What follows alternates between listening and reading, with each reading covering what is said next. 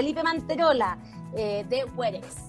Hola, ¿cómo estás, Catalina? Efectivamente está desde mi computador, eh, así que rápidamente hicimos el paso al celular. Muy bien. Eh, eso lo aprendimos en el camino, ¿ah? porque a veces nos pasaba y tratábamos y tratábamos hasta que Santiago Menar descubrió, eh, o investigó y se trata de eso. Efectivamente, todavía Instagram no deja conectarse a los vivos a través de su computador. Pero bueno, llegamos, tuvimos buena conexión entonces. Eh, oye, estamos, estuvimos hablando en el primer bloque con Jap Chile, que también usa la tecnología para eh, cotizar. Ustedes están en el área más industrial. Cuéntanos, eh, ¿cuándo partió Werex? Yo algo dije el año 2016 en Puerto Varas. Así es, y yo sigo al menos en Puerto Varas, mi socio ah. en Santiago hace ya un par de años. Y bueno, ¿cómo nace, cómo nace esto? Eh, en, la zona de Puerto Varas, Puerto Montt, todo lo que es la región de los lagos, es una región muy industrial, eh, donde básicamente la gran industria es la industria salmonera que es la segunda exportación de Chile. Eh, en toda nuestra industria, para que te hagas una idea, hay 25 grandes empresas, empresas que con facturaciones promedio de 300, 400 millones de dólares, y en torno a 2.500 proveedores en torno a las salmoneras. Y lo que nos pasaba era que para los proveedores era muy, muy difícil conocer a las empresas salmoneras, poder entrar y ofertarles. Había muchos temas también de, coima, eh, pero también, y lo esencial, era que para una empresa productiva grande es imposible conocer a todos. Eh, es como lo que nos pasa a nosotros cuando queremos conocer un, vaya un país, qué sé yo, una ciudad y que necesitáis conocer un hotel. No podéis conocerlos a todos. Entonces Booking, ¿qué hace? Te resuelve eso. Es lo que hace Yap con los remedios, un poco lo mismo. Uno no puede ir a cotizar a todas partes, no tiene tiempo, no le da el cuero. Bueno, a través de entonces dijimos, ¿Cómo podemos resolver este dolor en industrial, donde hay tanta, tantos recursos metidos adentro?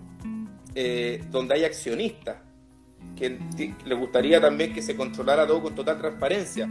¿Cómo podemos hacer que cada vez que haya un requerimiento industrial, cajas, zapatos, servicios, eh, lo que se te ocurra, compitan todos los que existen? Y empezamos a mirar qué había en el mundo y la verdad es que había muy, muy poco, por no decir nada. Entonces dijimos, bueno, metámosle tecnología. Y hoy día hay tecnologías muy amigables para resolver esto. Con inteligencia artificial podéis lograr un montón de potencialidades que antiguamente podríais no haber podido resolver. Entonces, nosotros generamos eh, a través de inteligencia artificial eh, un matcher que te permite identificar para cada requerimiento industrial toda la posible oferta según zonas de cobertura, con sistemas de colaboración, eh, de evaluación colaborativo, etcétera. Qué maravilla, ¿eh? está bueno. Bueno, ¿y cómo, cómo, cómo es? Yo como Salmonera 1 te contrato a ti como plataforma, eh, como un SaaS.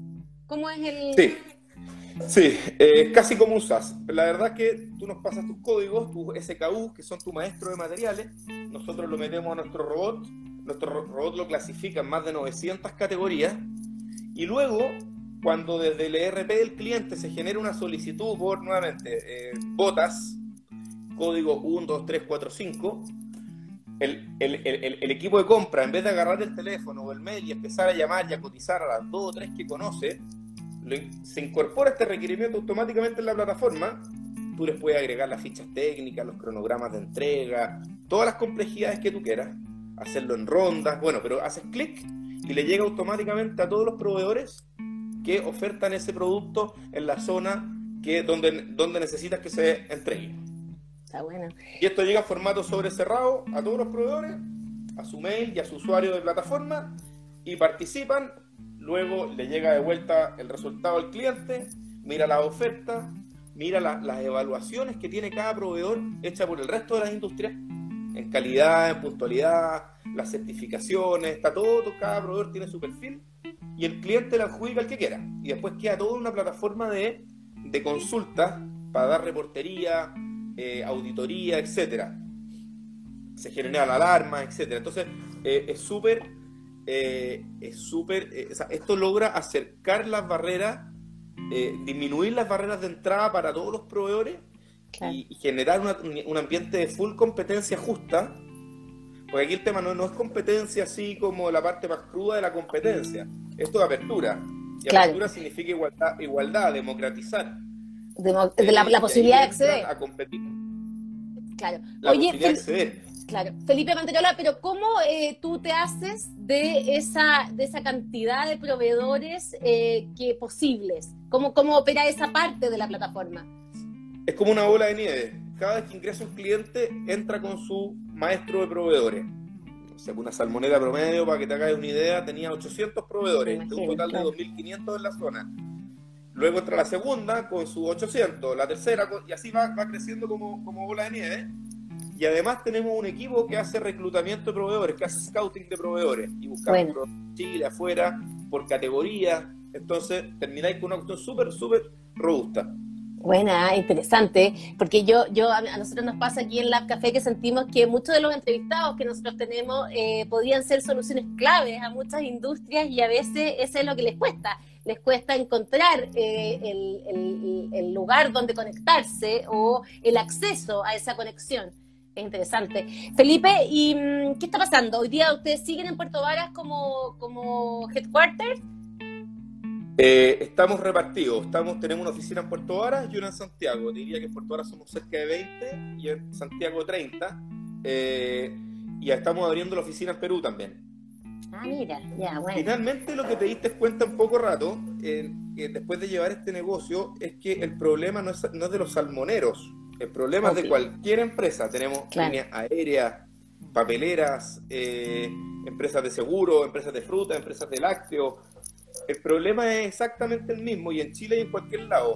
Em, entonces, bueno, eh, mantenemos estas dos operaciones, está partiendo la de Perú y tenemos también ya una programación para partir también en Colombia y en México en el, durante el próximo año. Bueno, ¿y en Perú parten con una industria determinada? ¿Esa es la forma de aterrizar? La forma de aterrizar, finalmente, eh, claro, tú tienes que armar, eh, armar redes, armar redes de oferentes que hagan sentido a un grupo de empresas. Entonces estamos partiendo con la industria pesquera y la, agroindustria. bueno, bueno. Sí, y eso, claro, genera al tiro un, impacto donde una empresa cuando sale a buscar su requerimiento, automáticamente ya están, hay muchos más oferentes de, lo que, de los que ellos conocían. Una cuestión súper interesante que ha pasado en estos últimos meses, que tiene que ver con el COVID, es que se ha triplicado la tasa de captación de proveedores. A ver. Está por un lado nuestra búsqueda activa de proveedores cuando entra un cliente, ¿no es cierto?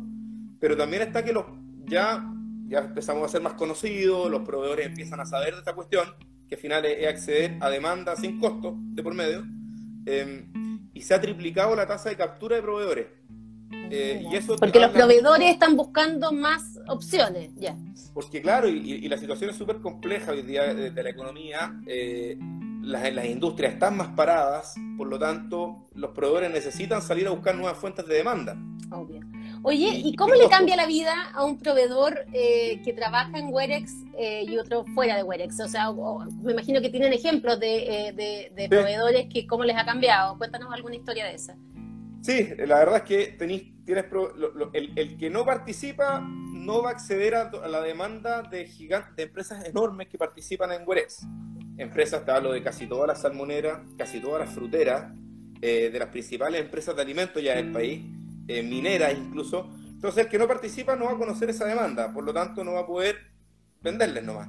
Eh, ahora pasa mucho de que em, eh, hay proveedores que empiezan a aparecer en el camino que, te dicen, bueno, yo hace 10 años le vendí a esa empresa y después, por A, o razones, mi fuerza de venta dejó de poder eh, acceder a esa demanda y hoy día he recuperado esos clientes. Y, y, ahí está la gracia. El costo de venta para esas empresas le ha bajado tremendamente.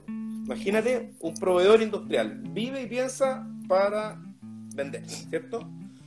Y, una de las cosas más caras de conseguir para un proveedor eh, de cualquier cosa es el costo de venta, es encontrar demanda. Y aquí está en línea.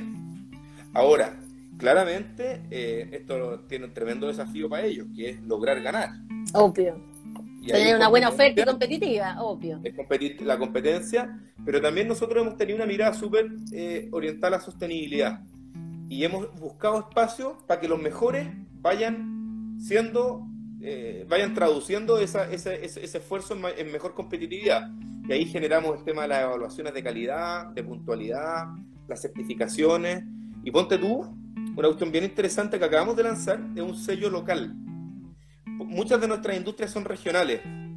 La láctea, la de carne, la de fruta, la de las viñas, las salmones, la pesca, eh, las mineras entonces ellos, desde, desde la parte más corporativa, dicen, bueno, nos encantaría que la mayor parte de los recursos queden en las regiones, en proveedores regionales. Entonces nosotros, o en pymes, ponte tú, desarrollamos un sello que nos conectamos e identificamos cuando una empresa es regional y cuando es pyme.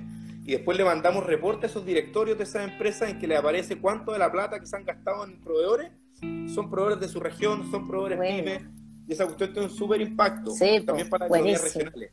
Buenísimo. Oye, ¿y en qué etapa empresarial? Bueno, en expansión, pero ya salieron del Valle de la Muerte hace rato, están en plena expansión. ¿Cómo ha sido levantar capital? Eh, el modelo de negocio es la venta del software o del, de entrar en esta plataforma.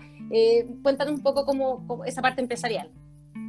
Sí, nosotros, de hecho, ya a fines del, del 2016, con el piloto, ya estamos en punto de equilibrio. Eh, desde el punto de vista financiero, en ese sentido, eh, esto genera tanto valor a las dos puntas, porque hay mucha plata de por medio en, las transacciones industriales. Entonces, se logró armar un modelo que fuera rentable y generara un punto de equilibrio rápido. Ahora, lo que hemos hecho es acelerar crecimiento desde el comienzo. Eh, y por eso, al tiro ya, Oficina de Santiago, ya, vámonos para el norte, busquemos otras industrias, busquemos otros países. Eh, y para eso hemos reinvertido todo en crecimiento y también hemos hecho un par de rondas de aumento capital eh, una primera ronda el 2017 eh, con inversionistas ángeles acá en el sur, eh, con lo cual pudimos acelerar y meternos desde el piloto. Estamos solamente en la fase de, los primeros cuatro clientes, partimos a tener el, el 90% de la industria salmonera prácticamente en un año, gracias a esa aceleración que hicimos. Y ahora estábamos a principio de año en proceso de, de, una ronda de aumento capital para la expansión internacional que ahí está, ha estado un poco más, la, la, la, detuvimos más, más nosotros porque, bueno, hoy día partir desde cero en un mercado como que es muy complicado por las cuarentenas, por lo dijimos, bueno, esperemos un ratito y, reactivemos una vez termine la cuarentena. Bien, oye, y mm, me voy a matar a lo mejor, pero ¿es como un Chile compra 7.0? Te voy a matar. Todavía te voy a matar, pero, pero para, sí, aún más. Que la lógica de la transparencia se instala en los gobiernos bastante antes que en el sector privado. Hace años atrás todos estamos preocupados del buen uso de los recursos. Eh, pero en lo privado, la tendencia ahora a la exigencia de transparencia desde los accionistas, los proveedores que quieren igualdad de, oportunidades, etc., todos queremos que cuiden las lucas, eh, se instala después. Responde una misma lógica, pero se resuelve de manera muy distinta. ¿Ya? Así que no, no estáis tan lejos. Eh, el, problema que abordáis es el mismo. Eh, pero en el Chile Compras te diría que más se aborda el tema de la transparencia. Em, más que la competitividad y la efectividad. Sí, pero no obstante esa búsqueda de transparencia, eh, al, final se hace trampa a sí misma, porque tú llegáis a un nivel de detalles que al final el único que califica es uno, entonces bueno, aquí esto tiene lógicas, lógicas de matcher eh, muy sofisticadas con uso de inteligencia artificial, cosa de que eso no ocurra. Perfecto. Se me ocurrió la pregunta porque eh, quizá también es una mucho mejor herramienta para las compras del Estado, hoy que estamos en, eh, trabajando muy fuertemente, o está el Estado trabajando muy fuertemente en mejorar el uso de las lucas. ¿No han tenido conversaciones con entes estatales? La verdad es que no, hemos orientado nuestro crecimiento al sector privado. Tiene muchas lógicas de negocio Em, de oportunidades de ahorro, de, de, de, de, reportabilidad pensada en gobiernos corporativos de empresas. Ahora, tiene todo el sentido para un gobierno, sin duda, ¿ya? Pero no, hemos orientado la búsqueda hacia allá. Una, una, una, un segmento que acabamos de abordar, que es de, orden ya gratuito, que tiene que ver con la, nuestra política de sostenibilidad y que se parece a las lógicas del Estado, es, las fundaciones.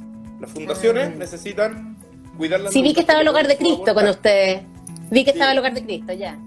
Sí, pues, Teletón está partiendo ahora, eh, la, Corporación La Esperanza y hay varias más. pero que eso responde a una lógica de, de ellos necesitan mostrar primero cuidado del el uso de sus recursos y necesitan hacer cundir la plata. Entonces ahí hace mucha lógica, que reparecía la lógica que, que, podría buscar el Estado. Buena. Oye, eh, ¿qué tan caro es eh, usar Webex? Me imagino que hay distintos valores, por cierto, pero... Hay distintos valores, depende del tamaño de la empresa, pero, pero, pero la lógica es que sea absolutamente marginal. claro, que sea absolutamente marginal. Eh, bueno. Para nada. La lógica de pricing tiene, tiene el sentido de que no sea tema para nadie. O sea, puede una pequeña o mediana o es de mediana para arriba? O... No, mira, la verdad es que nosotros partimos enfocados en mega empresas, empresas gigantes, pero en el tiempo nos hemos dado cuenta que el dolor es el mismo. ¿Qué le pasa a una empresa? Imagínate, una empresa más, más, mediana que facture 10 millones de dólares. Esa empresa, aunque facture 15, el problema que tiene es que no conoce proveedores. Es el gran dolor. No, es la transparencia probablemente, no es la generación de competencia, es que no conoce proveedores. Entonces dice, una herramienta como esta ya tiene todo adentro y calificado y con información. Entonces, tiene todo el sentido, la verdad. Y nosotros habíamos desarrollado maestros genéricos eh, de, materiales para ese tipo de empresas que no tienen resuelto todavía ni siquiera esa fase. Bueno. Súper interesante. De hecho, muchos de los proveedores que ofrecen a, través han transformado en clientes compradores a través de la herramienta. Ah, claro. Por lo mismo. Bueno, claro. Buenísimo. Eh, Werex entonces, eh, arroba guion bajo, Werex guion bajo está ahí eh, fijado en, el, en, la pantalla de, eh, de Instagram. Felipe Manterola, esta plataforma que la verdad es que yo le pondría ficha, va a dar que hablar, hablando de levantamiento de capital. Está buena, muy buena. éxito entonces en Perú, dijiste Colombia y México. Sí, ese es el plan. Bueno, buenísimo. Ya, Catalina, un millón de gracias. Éxito, muchas gracias. Muy buena la conversa. Que te haya Chao. Ya, adiós. Igual. Chao.